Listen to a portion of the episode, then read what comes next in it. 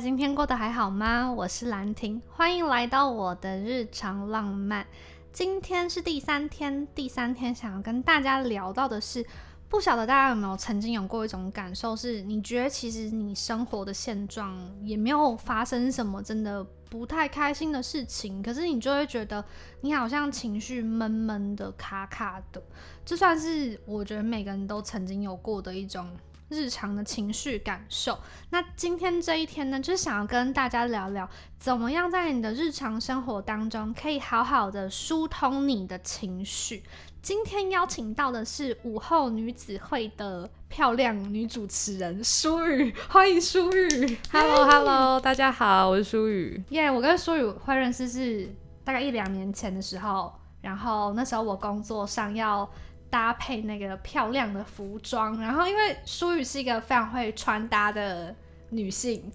对，所以就刚好是朋友的朋友，就请舒雨来帮忙这样子。对，我觉得很神奇，是我们后来人生居然又因为这样又又有了交集，就是我们有一起在做 podcast。对对对，好，那今天会想要找舒雨一起聊这个关于情绪的问题，主要是因为就是我有在默默的 follow 你，你也是会。对于一些身心灵的话题，或者你自己的午后女子会也也有在聊相关的话题，所以就想要找你来跟大家分享一下，你平常对于自己情绪的处理是怎么样处理的？嗯，就是刚刚针对我有一开始提到，就是你觉得你平常生活当中有没有过怎么样情绪上困扰？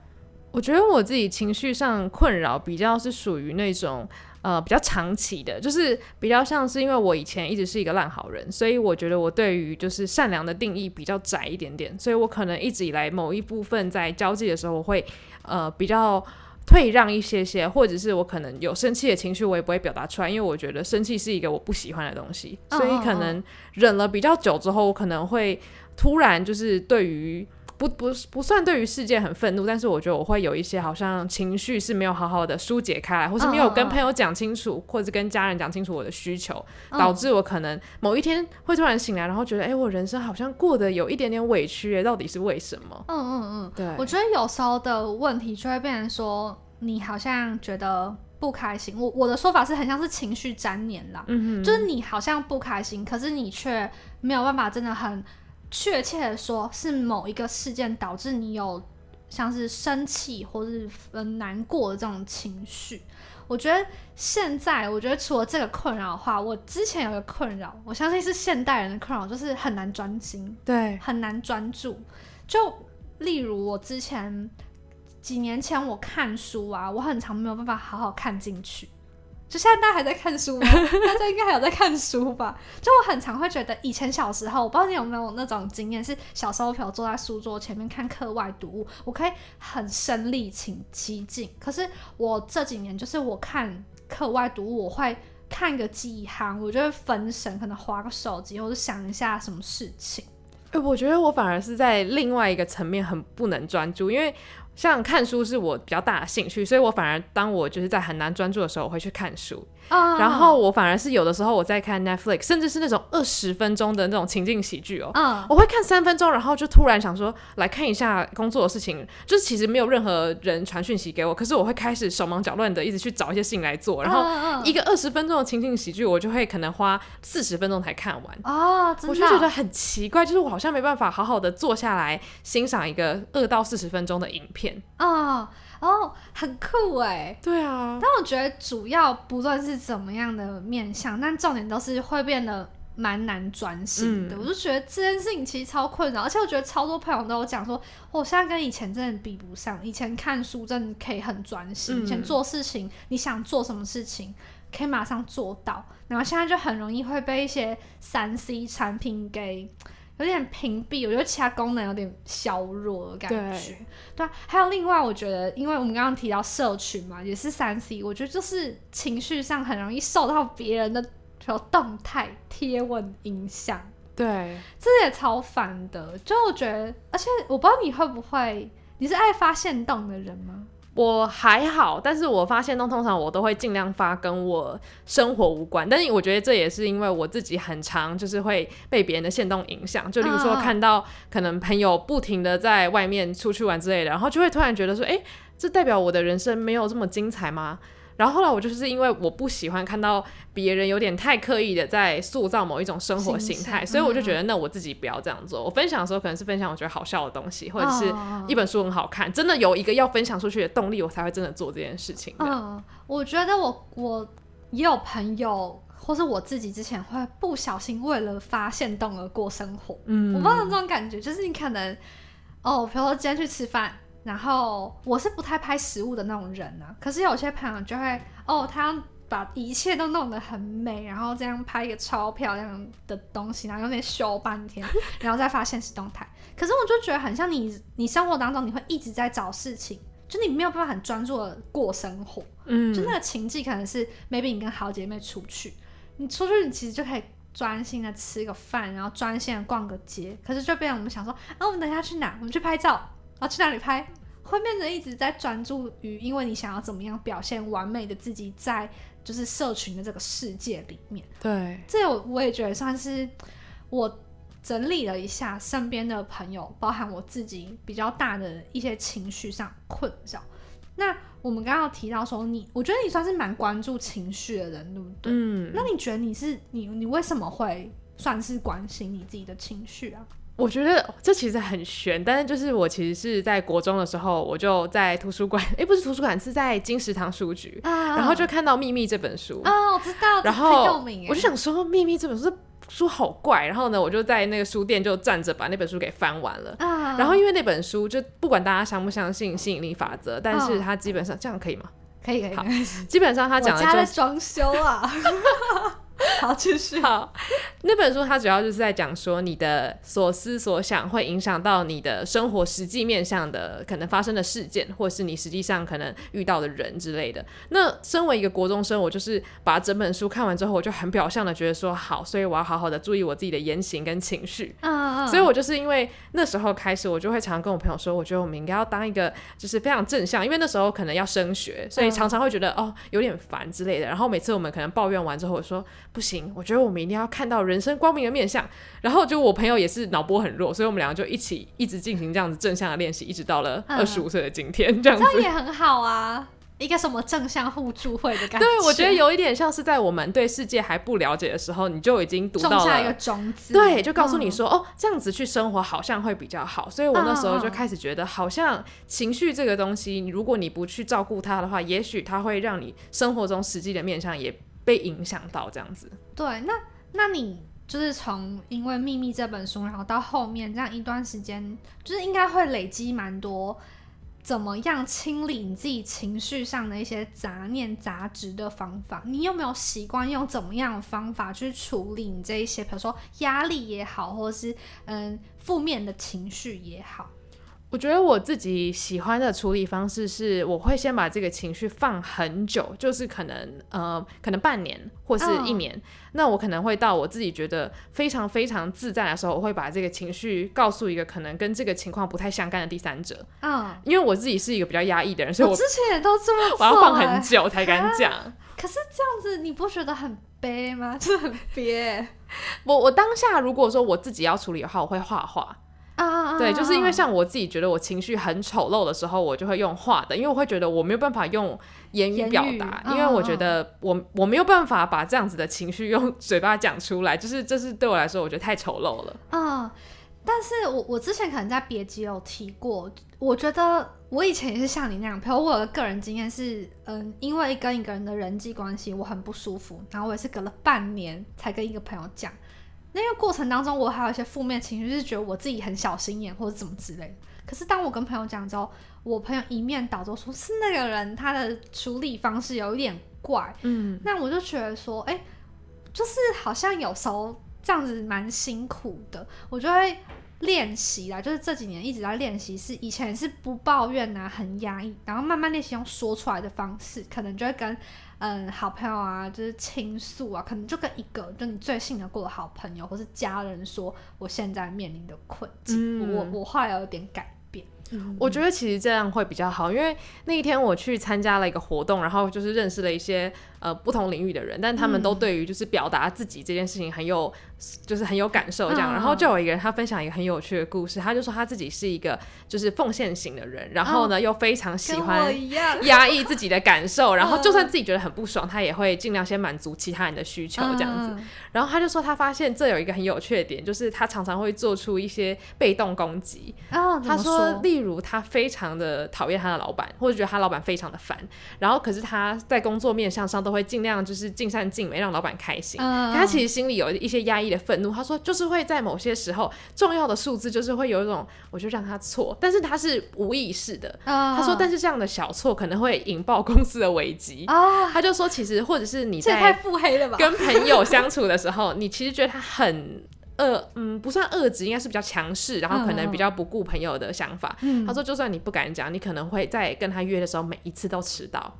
就是做出一些你能力所及的小反抗。可是其实你自己也不喜欢这样子的行为，但是因为你没有办法用言语表达说，其实你一直以来让我不舒服。哦，所以我就突然觉得说，其实如果到最后变成了这种被动攻击的话，也不好。哦，那你除了画画这种就是比较舒压方式，你还要做什么其他的去？就梳理的呢，你的负面情绪吗？我觉得另外一种的话，后来我就读了一些书，比较像是你要在脑中把你的这些情绪很直白的找出来。就是你没办法跟别人聊的话，那你至少要跟自己聊。嗯嗯。就像是如果我可能。高中时期可能比较容易嫉妒别人的话，我可能一开始会觉得说嫉妒是一个丑恶的情绪，我怎么可以去嫉妒比我好的人呢？他们就是这么好啊！但是我现在学会的方式是，嫉妒它是一个自然而然的情绪，所以我应该是在脑中问自己说：好，你嫉妒他，你想要他的什么东西？嗯，那你想要他的这个东西，你现在没办法得到，那你还有什么能做的？就是我觉得要直白的去面对。自己这样子的反应，你才不会觉得说哦很丑陋，然后一直压抑在心底，然后你会去回避说这是你你自己的一部分这样子。对，我觉得坦诚的去面对自己真实的感受，嗯，很重要。对，嗯，像我前一天我们是有聊到说自卑嘛，我就讲到一点是正视你的痛点，就你要知道你的弱项是什么，才有机会去。好好的去处理你这样的一个情绪状态。嗯嗯嗯，我自己这边其实我我整理两点，就是关于情绪的杂质，我们要怎么样去梳理？就第一点是你要净化生活，就你回归你自己本身。像是我自己也会做的方法是有点类似画画，或是像是自由书写。嗯就你把你所有你觉得你今天怪怪的，然后你就拿一个纸，然后一支笔，然后你就随便写下你下的情绪。然后再回头看，去理清说，哦，原来我对这个点这么在乎我，我一直骗我自己，告诉我自己我不在乎，可是我其实是在乎的，对。或另外的话，我也会像是追剧啊，然后或是做瑜伽，我自己觉得做瑜伽也算是一个比较心灵层面的一种，就是可以洗涤自己、梳理自己的方法。然后我觉得像是净化生活，我还会用一些小 paper，就是。我我有一些我很讲求生活当中的仪式感，比如说睡醒的仪式感，或是睡前的，就是我觉得情绪有时候压力大的时候，我会比如点香氛，然后用一些精油，让我自己可以听着舒缓的音乐，然后或是喝一点小酒，让我自己可以释放我的那个压力。嗯，哎，我觉得都超棒的，就是想说以前很常会。很多那种很混杂的情绪，然后就会试着用不同的小方法，然后试看看，然后会我觉得会理出一个相对你适适合的方式啊。还有另外一点是手机的戒断，嗯，就是我觉得这也是净化自己，就是内观你自己本身的一个方法。因为我觉得很多时候我们有提到，你都一直在在乎别人嘛，所以你会有点失焦，你会把焦点放在错地方。然后像我自己就是有时候出门是不带手机。或是早上、晚上睡前半小时到一小时是不用手机的，就是这是我自己清理我自己的方式。然后还有我跟书有个共同的，就是冥想，对对？这待会我们也可以跟大家聊一下关于冥想这件事。然后第二点的话，就是适时的转移注意力，但我觉得这不是逃避哦，就不是说就是你就不正视的问题，只是我觉得如果你发现，假设假设有时候我们可能会你在某个情境下，你很容易生气。就比如说别人讲某句话，你就很容易，你觉得你要生气了。然后我觉得那个方法就是可能 maybe 你就是看个手机你喜欢的疗愈影片啊，或是你追个剧，或是运动，或是你讲到画画，甚至是跟你朋友聊天，就用这种方式去，不要让你聚焦在你的不开心上。嗯，我觉得很同意，因为像如果你知道某一种情况你会生气的话，代表你是有办法去预防它的。对对对，因为我觉得人有一种，这叫劣根性吗？就是有的时候你明知道。就是山里有虎，可是你就是要往虎山行，对对对对，或是你就是想要试试看，说这一次会不会情况就变好，但是十之八九是不会，嗯，所以就变成是说，你明明知道可以避开，却不避开的话，就是帮自己徒增烦恼的感觉。对，我觉得我们刚刚聊到这些方法当中，其中带给我比较大的影响跟改变，应该就是冥想这个部分。你为什么会接触冥想这个东西啊？我当初会接触冥想，就是因为我后来就是很着迷看一些就是身心灵相关的那种 YouTube 影片，嗯，然后我发现大家每一个人他们可能在乎的面向都不一样，可是他们每一个人共同喜欢的都是冥想。冥想，对。但我觉得这个讲起来很，我觉得以前呢，比如说我还没有接触的时候，你就觉得这是一个非常非常高门槛的事情，就是我觉得。嗯，今天想要聊针针对冥想这点，是想要跟大家分享。其实我自己觉得它没有这么困难。你一开始的入门有怎么样的做法吗？或者你是你是做动态还是静态的冥想？呃，静态的。哦，这里可以解释一下，就是静态就一般大家比较熟悉那种，可能就是坐着啊，maybe 盘腿，然后眼睛闭上。然后有种动冥想是可能你只是走在路上，可是你或是你很专注在一件事情上。Maybe 是运动，maybe 是画画之类的各种很专注在一个事情的状态里面，这也算是一种冥想。那我跟舒宇都是做静态的冥想，嗯，然后静态的冥想的话，我觉得比较入门的思维是我之前就是上课的时候，然后有老师有讲说，我们很尝试在冥想一开始初期都会觉得。我一直在想东想西，对啊，对，就会一直觉得好像在分神。但是我老师就有给我一个观念是说，就是就算是我们每次都专注在那个你在想事情的这件事情上，可是其实如果把它画成一个表，好了，就是你想一件事情就画一条线，想一件事情就画一条线，它中间还是有很多空白的。我觉得他应该是想要传递我我们说，你不要一直。就是会觉得自己很不好，自己的分心。你应该要知道说，哦，其实你还有很多空白时间，只是我们要试试看怎么样让这些杂念。的时间拉长，就是 A 跟 B 点中间的空白，我们可以继续拉长。嗯，对对对对，而且因为我觉得一开始可能台湾在出现很多跟冥想相关的资讯，或是甚至欧美他们在讲冥想的时候，很多人都会分享冥想的神奇体验。对对对，然后就是你就会觉得，哎，可是我冥想的时候，我只觉得可能脑袋空空的，或者是我的身体很平静，可是并没有他们所说的可能身体还会摇晃啊，或者是接受到一些讯息，就会觉得，哎，难道我做的是错的吗？哦，对。那你有曾经？接受过什么比较神奇的吗？我目前真的没有。我也我也觉得还好，就是我只有偶尔，哎，有一次我看到一个图像的感觉，但我觉得都不强烈。我自己是觉得这不是重点，就是我觉得冥想这件事情不是说什么你好像有一个超能力，就是不是它它的目的不是为了。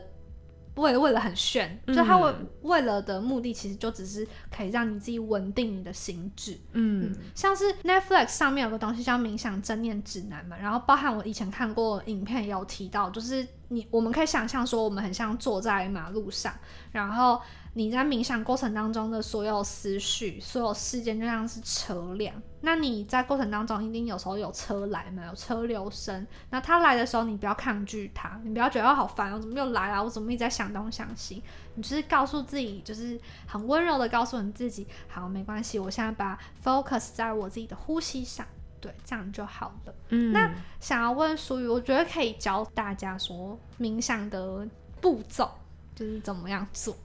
我自己后来有几种，就是我觉得在不同状况下可以使用的。因为像你刚刚说动冥想，其实我觉得动冥想反而很适合，就是如果你觉得好像没办法腾出时间来冥想的人。啊啊啊！就像有一个人，他之前就有讲说，他每天就是冥想最快乐，就是他在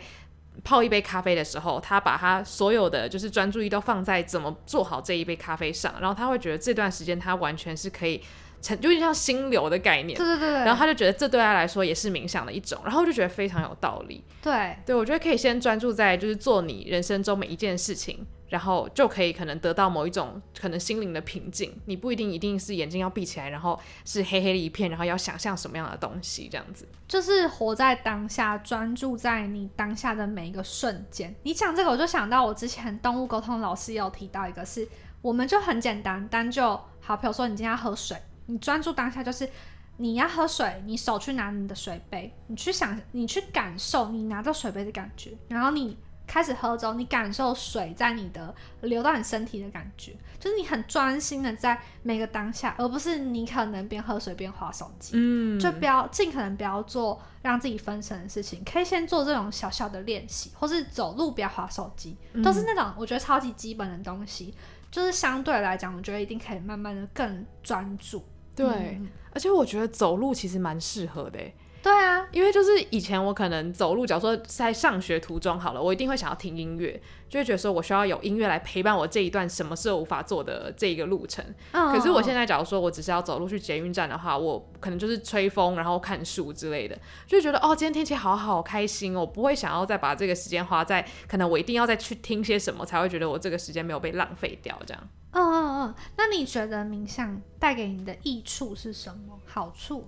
我觉得好处是它让我比较不会去忧虑太多未来的事情。嗯嗯，就是虽然其实当我可能事情很多的时候，我一样我。闭上眼睛要冥想的时候，我可能还要逼迫自己去数我的呼吸，我才可以真的进入那个状况。嗯，可是我觉得长期练习下来，我会知道说，就是我可以去观察我的想法，而不是把我的想法当成是我本人啊。对，不会觉得说，好，我现在要被我就是未来的焦虑给压垮，或者是为了可能下礼拜要做三件事情，然后就是彻夜未眠这样子。对我觉得我现在比较可以分得出来说，这是我的脑袋在飘出一些想法，可是我可以坐在那边就好，让他们飘走。哦，这样子的感觉，就相对更理性去。看待你所面临的困境或问题，对不对？对对对，我觉得对我来讲最大的益处是，也就是变得很稳定，诶，情绪稳定。我以前有焦虑症，然后都有服药，或是很多时候自己是在一个失控的状态里面。但是我开始冥想之后，我觉得我焦虑的问题比较少。然后，但我觉得听到这边，或许有些人觉得屁嘞，哪有那么神奇？但我觉得讲具体一点，就是我会觉得。嗯，我好像有点不稳定喽。我因为我比较相对来讲比较容易专心，你就更容易内观你自己的状态。然后我可能就有意识到我变不稳定嘛。那我变不稳定之后，我就会想说，好，那我今天是不是太累啦？我会开始反过来去问自己一些问题，然后调整一下生活的步调。所以我觉得对我来讲，冥想最大的益处就是，就是让我自己的情绪更加的平稳。嗯。冥想真的很棒，那我觉得如果有兴趣的朋友，我们我们没有特别琢磨说哦，你的那个第一步可能你要怎么样怎么样。我觉得其实现在有非常多网络的影片，甚至是书籍，你都可以去参考。那淑玉，你有没有推荐大家怎么样的一些入门的参考影片也好啊，或是书籍也好？我自己觉得那个冥想正念指南非常好，是因为它有英文跟中文。嗯嗯，对，因为我自己平常爱听的是英文的。然后可能是那种什么二十几分钟的那种，就是它可能会有主题性。今天它可能是帮助你静心，然后另外一种可能是帮助你疏解你的焦虑之类的。对对对。所以我觉得大家如果就是想要听中文的话，冥想正念指南很适合。而且动画很可爱。对，我觉得他用很很可爱、很软萌的方式去呈现这个，相对来讲，有些人会觉得哦，好神圣的一个事情。对，而且他，我觉得他的那个每一集的那个标题都很吸引人，因为他可能会说什么如何面对你不喜欢的人，就是这是很实际的烦恼，舒缓你身体的痛疼痛之类的。然后像我自己的话，还有一些 YouTube 影片，我不知道你有看过巴夏的东西，我没有。就是巴夏，他就是他算是他会说他自己，嗯，怎么讲？就是你 Google 的话，他会说他自己是外星人，然后。但是这不重点，重点是他会有讲到一些，比如说像是吸引力法则啊、显化法则，我觉得这些都是像是冥想的进阶，就像是我之前有做过一个东西叫丰盛冥想，这个我也就不赘述。但反正这些东西，它都像是好，你先学到了冥想这个基本，你要怎么样进行，然后可能让自己每天播个五分钟的时间就好。我觉得时间一开始都不用长，你给你自己五分钟，一大早起床的时候，好好的面对你自己，给自己一个专注的时间，然后养成这个习惯，然后进而你就可以去看一下。嗯，进阶的，比如说了解怎么样显化，怎么样让你想要的东西可以，呃，怎么讲，就是让你可以更相信你可以拥有的一切都是因为你值得之类的这种正向的一种念头。对。然后音乐的话，我你你冥想的时候会搭配音乐吗？冥想的时候我不会，可是我会搭配 ASMR 啊。好酷哦！是什么的 ASMR？呃，我自己平常喜欢听的就是那种呃，可能打电脑的声音，或者是手呃，就是笔在纸上沙沙沙的声音。好酷哦！其实我最喜欢的是人讲话的声音。嗯，对。但是我觉得，就是如果是那一种人讲话，然后又跟冥想结合的话，我听的。影片会相对少一点点，因为我大部分喜欢听的是那种可能比较有主题性的，可能就是今天一个画家帮你画自画像那种。哦。但是在我冥想之前，我很喜欢听那种，就是可能各种，就因为我朋友都说被我讲起来很色，但是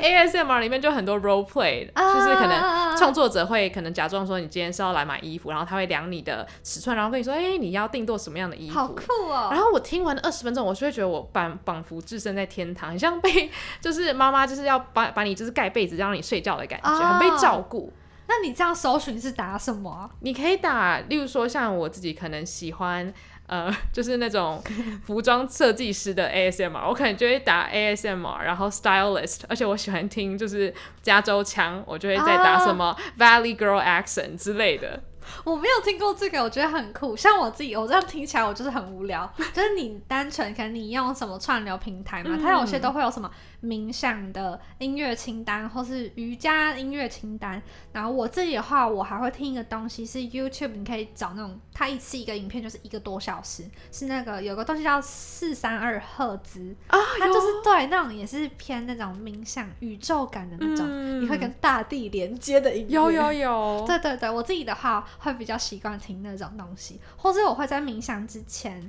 可能在做早餐的时候，我就会先播那个东西，然后先开我家的水养机，让我的环境就是舒服一点，然后再吃完早餐之后再做冥想这样子。对，我觉得音乐或者是任何就是让你缓下来的声音都蛮重要的，嗯嗯，就会让你走楼梯，好像慢慢走到那个适合冥想的心灵。就是阶段嘛。嗯，我觉得如果是初期的话，你也相对我觉得更容易进入状况的，因为我觉得如果假设我们在一个很安静的空间，你可能会注意隔壁邻居在干嘛，然后外面很吵之类的。可是如果你多了一个音乐，你可以先专注在那个音乐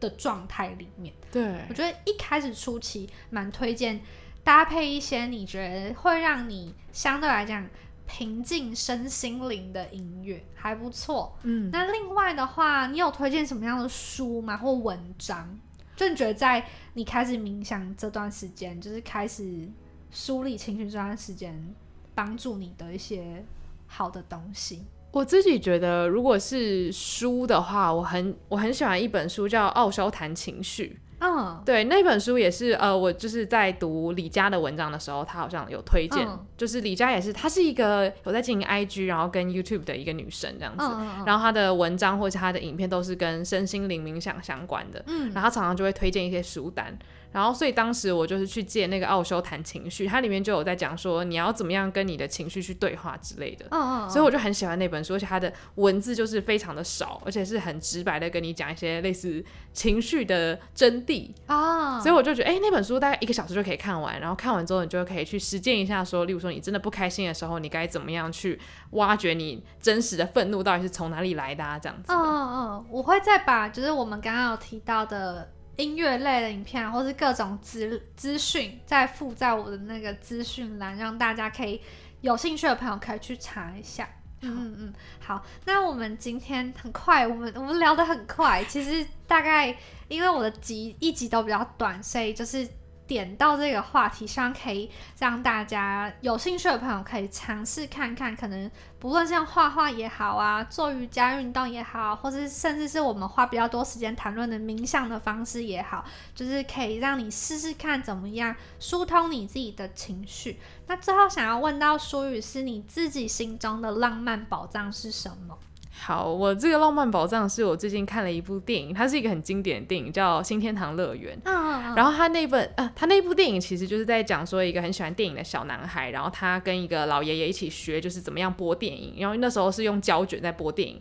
所以那时候电影要播之前，那个教会的神父都会先检查过。然后他每次只要看到可能男女手摸在一起，然后开始吻戏，他说不行不行，所以他们就会逼迫那个放电影的人把那些片段都剪掉。啊所以剪掉之后再把它缝合起来，所以那些吻戏的片段都会被那个放映室收起来，这样子。然后就事隔非常多年，然后那个小男孩就是离开了家乡，然后变成了一个大导演。就那个老当初教他的老爷爷也死了，嗯然后他就回到他的家乡。结果那老爷爷就当初就很鼓励他出去走，然后在他临终前，他就留下了一个盒子给他，嗯然后他就发现里面有一个胶卷，他就把它拨出来，然后里面就是当初被剪掉所有的吻戏片段全部被剪在一起。啊，然后他就边看那个片段，然后一直哭这样子，然后就是，但是是带着微笑的哭，就代表说这个老爷爷一直都没有忘记自己对电影的热爱，还有他们之间的好感情这样子。啊然后我觉得哦，真的很我听到起鸡皮疙瘩，哎，天哪，真的，而且我那时候就是觉得很有趣，是每一次大家在看电影的时候，他们一看到被剪掉那个吻戏，突然跳，就有点像跳针的感觉，嗯然后大家就会很生气。然后后来时代变迁之后，终于不会有人审查电影，然后大家看到吻戏的时候是会站起来拍手说：“我终于看到他们两个人亲亲了。”然后我就觉得他们真的很可爱，嗯对。